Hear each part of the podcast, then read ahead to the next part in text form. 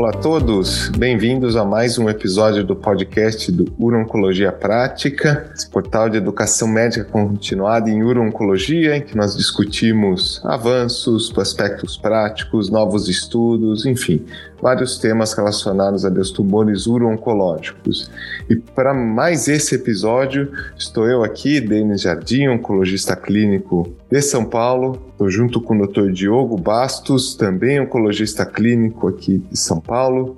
E nós estaremos debatendo, discutindo um tema relevante hoje no cenário do câncer de próstata, que, enfim, que aparentemente tem ganhado cada vez mais espaço novos estudos, inclusive um estudo muito interessante e importante que foi apresentado agora na ASCO 2022 e que foi conduzido tendo como principal investigador justamente o Dr. Diogo Bastos, que está aqui com a gente, e também o outro membro do Urologia Prático, Rafael Coelho, e toda a equipe do Instituto do Câncer do Estado de São Paulo.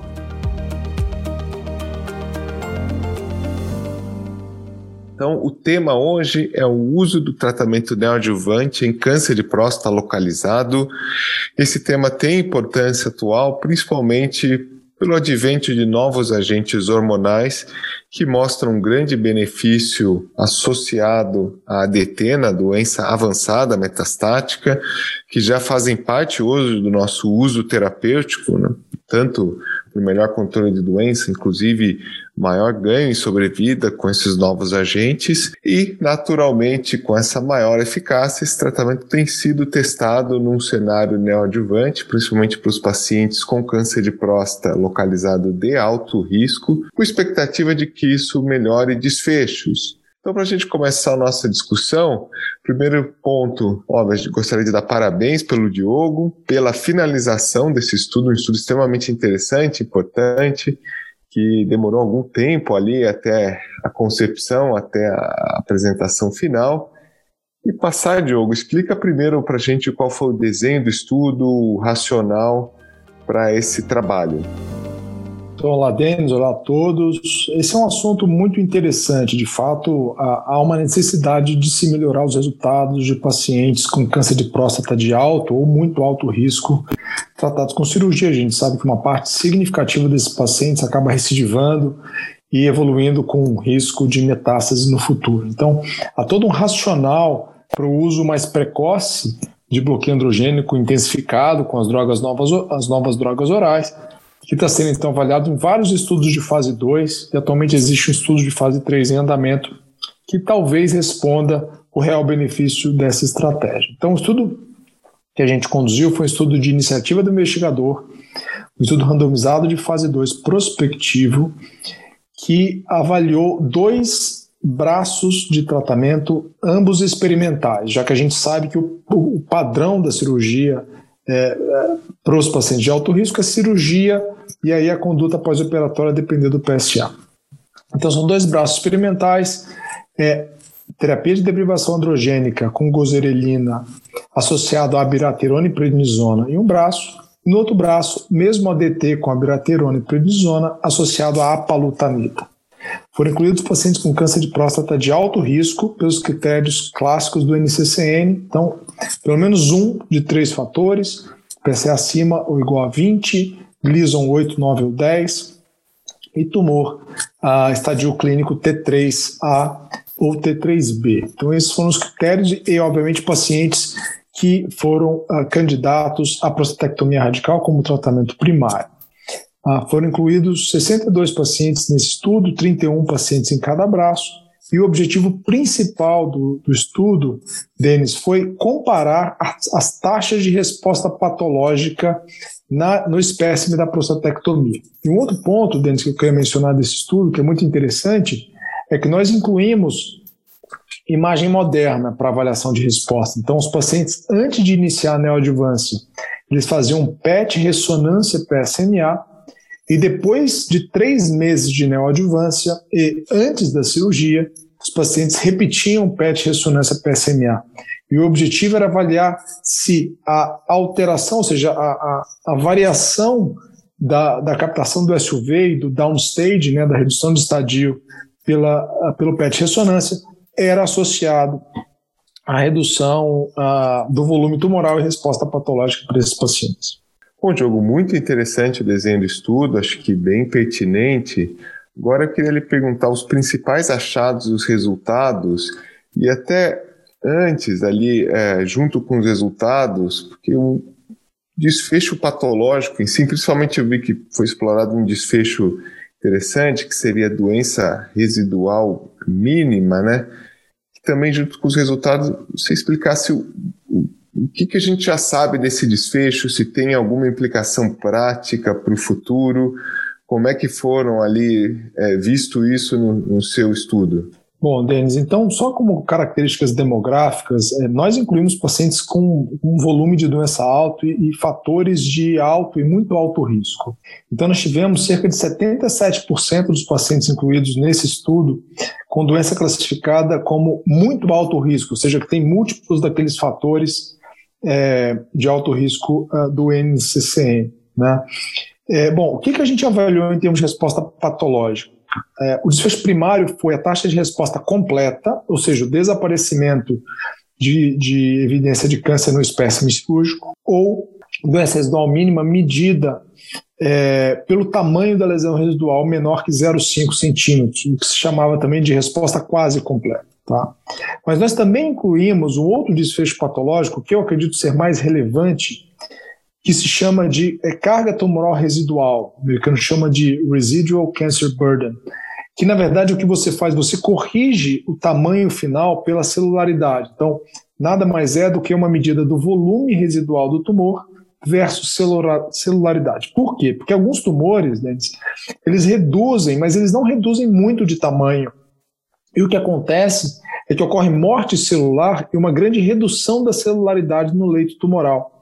Então, o patologista ele não diz assim: olha, o tumor residual tem um centímetro, tinha três, agora tem um. Ou seja, não atingiu a resposta completa ou quase completa, mas ele tem 5% de celularidade, ou seja, muito poucas células residuais visíveis. Então, o que se definiu, estudos anteriores mostraram que esse RCB, que é o Residual Cancer Burden, quando ele é menor ou igual a 0,25 centímetros cúbicos, isso está associado a melhores desfechos, inclusive na maior série, os pacientes que atingiram esse desfecho, quase nenhum deles teve recidiva bioquímica. Então, mostrando que talvez esse desfecho possa separar os pacientes com resposta favorável patológica versus resposta desfavorável. É, já indo para os resultados, Denis, então, o que a gente teve? A gente teve um número muito pequeno de pacientes com a resposta patológica completa ou quase completa, somente três pacientes na série. Não houve diferença é, estatisticamente significativa entre os dois braços de tratamento com base no desfecho primário. Tá? Então, o estudo para o desfecho primário ele não mostrou que associar a biraterona e a palutamida a ADT foi superior do que só a biraterona e a ADT. Entretanto, o que a gente viu, vendo os pacientes tratados como um todo, foi uma atividade muito significativa do tratamento pré-operatório, é, especialmente em relação à taxa de resposta é, residual, né, o residual cancer burden, e que nós vimos que 32% dos pacientes no grupo APA-AB atingiram esse desfecho versus 13%, isso quase atingiu a significância estatística, embora não foi estatisticamente significante. Nós observamos é, uma taxa de margem positiva na ordem de 25% nesse estudo. Né?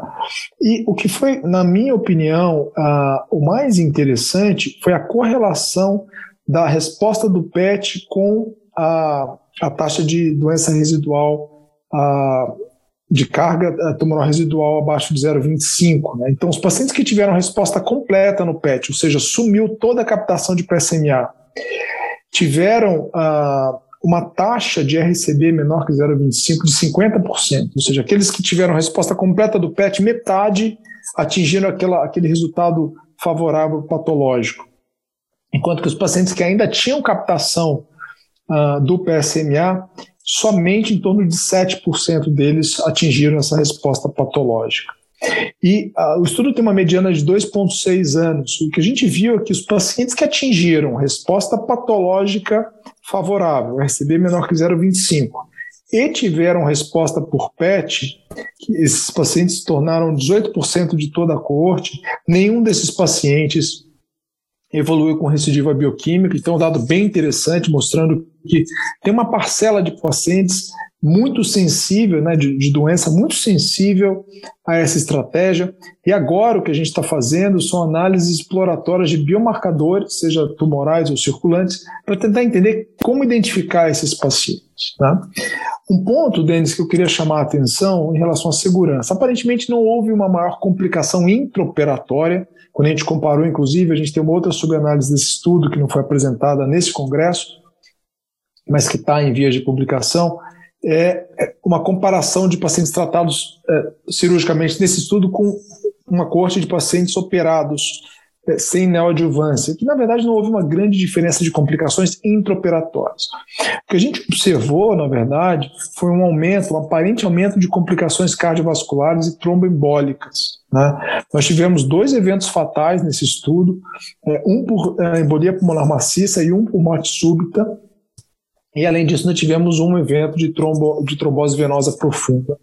Ah, levando então a uma atenção grande de que talvez esses pacientes tratados com neoadjuvância, submetidos à prostatectomia radical com linfadenectomia estendida, eles têm um risco maior de evento trombólico cardiovascular e, portanto, uma série de medidas têm que ser feitas ah, para essa população. Nós, no estudo, nós emendamos o protocolo para garantir segurança dos pacientes até o final do recrutamento após a gente ter o primeiro evento.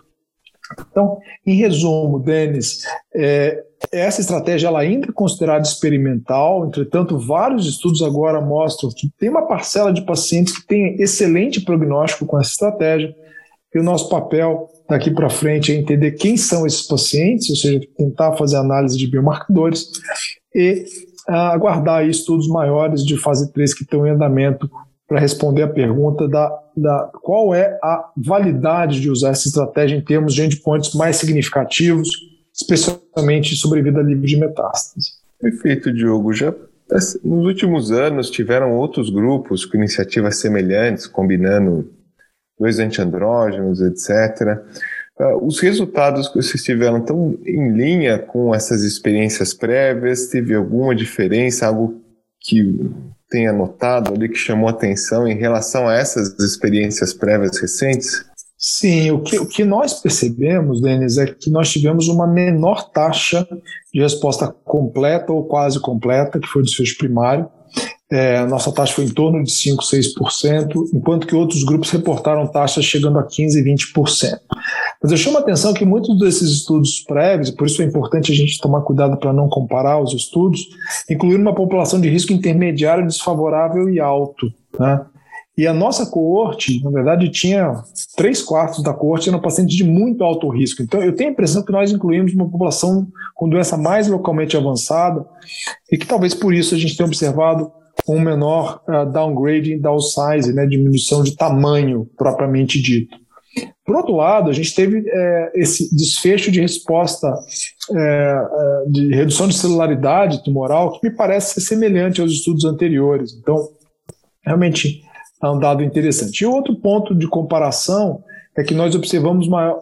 Foram poucos casos, só dois casos, né? Mas nós observamos dois desfechos grau 5 que não foram observados em outros estudos, o que me faz refletir sobre a questão da população que está sendo incluída. Os outros estudos foram tratados em centros americanos, altamente especializados, e nós tratamos uma população do SUS do Brasil. Né? Embora tenha sido no hospital de referência, é uma população do SUS. Né? Então, eu, eu imagino que seja mais um estudo de vida real do que os estudos americanos. E dessa forma, é, a gente tem que aguardar os dados de estudos maiores, como o Proteus, ah, para avaliar a segurança cardiovascular e risco de eventos trombembólicos nessa população. Excelentes resultados, muito bom, parabéns. E agora, um debate final, né? até que às vezes a gente vê essa dúvida na prática, do ponto de vista prático, acho que o conceito de neoadjuvância ele é, ele é muito válido para um tumor que a priori ele já é tratável diretamente com cirurgia. Então, um tumor localizado de alto risco, eventualmente um N positivo, sendo que existe até um grande debate como se trata N clínico positivo, né? se faz ou não tratamento local. Uh, o que a gente vê é que, às vezes, em discussões multidisciplinares, casos em que o paciente tem muitos linfonodos pélvicos bilaterais, às vezes até um linfonodo mais alto, retroperitoneal, e que muitas vezes a pergunta vem direcionada até a um oncologista ou ao grupo de uma maneira geral, se vale a pena fazer uma neoadjuvância. Eu não sei, pelo menos do meu ponto de vista, essas doenças extremas, assim, mais extensas, linfonodo bilateral, às vezes linfonodo mesorretal, elas por si só já seriam doenças de prioridade de tratamento sistêmico. E aí eu vejo que já existe até uma evidência razoável para as combinações, seja no M0 de alto risco, agora com ADT e AB, com radioterapia, ou mesmo na doença localizada é, metastática, sensível de baixo volume. Com, como é que você, você enxerga também essa diferenciação que para essa doença que é mais extensa, mesmo não sendo claramente metastática, a combinação ADT mais o novo antiandrógeno já seria uma opção padrão? Eu concordo, Denis. É, vamos lembrar, eu, eu, não acho que dá para a gente extrapolar esses dados para o paciente N positivo, né, já que um número muito pequeno de pacientes, se não me engano, só um paciente tinha doença N positiva em exame de imagem convencional no nosso estudo. Uh, então, eu diria, especialmente para pacientes com doença linfonodal pélvica volumosa, né, então linfonodos grandes ou múltiplos linfonodos, eu acredito que esses pacientes, hoje, o padrão de tratamento seja sim intensificar a uh, ADT com drogas orais. Vamos lembrar do estudo Stampede, né, que demonstrou uma, um grande benefício da adição de abiraterona em pacientes tratados com ADT e radioterapia nesse contexto. Então, eu vejo que talvez esse seja o padrão. Agora, para pacientes N0 por imagem convencional que vão ser submetidos à cirurgia, eu diria que hoje o tratamento padrão ainda é cirurgia e a gente gostaria muito de ver melhores desfechos para esses pacientes com incorporação de novas estratégias, tanto pré-operatória quanto pós-operatória. Né? A gente já usa tratamento multimodal, radio-hormônio pós-operatório em paciente com recidiva, mas acho que o grande objetivo é tentar reduzir a recidiva e o risco de metástase ah, após o tratamento primário. Excelente. Então, obrigado, Diogo. Obrigado a todos por seguirem, escutarem, acompanhar os podcasts, os episódios ao vivo do Urologia Prática. E a gente fica na expectativa dos próximos estudos com a parte de biomarcadores, correlação, enfim, para poder trazer mais informações nesse cenário de neoadjuvância. Então convido a todos a continuarem seguindo e até um próximo episódio. Obrigado, Denis, e um abraço a todos.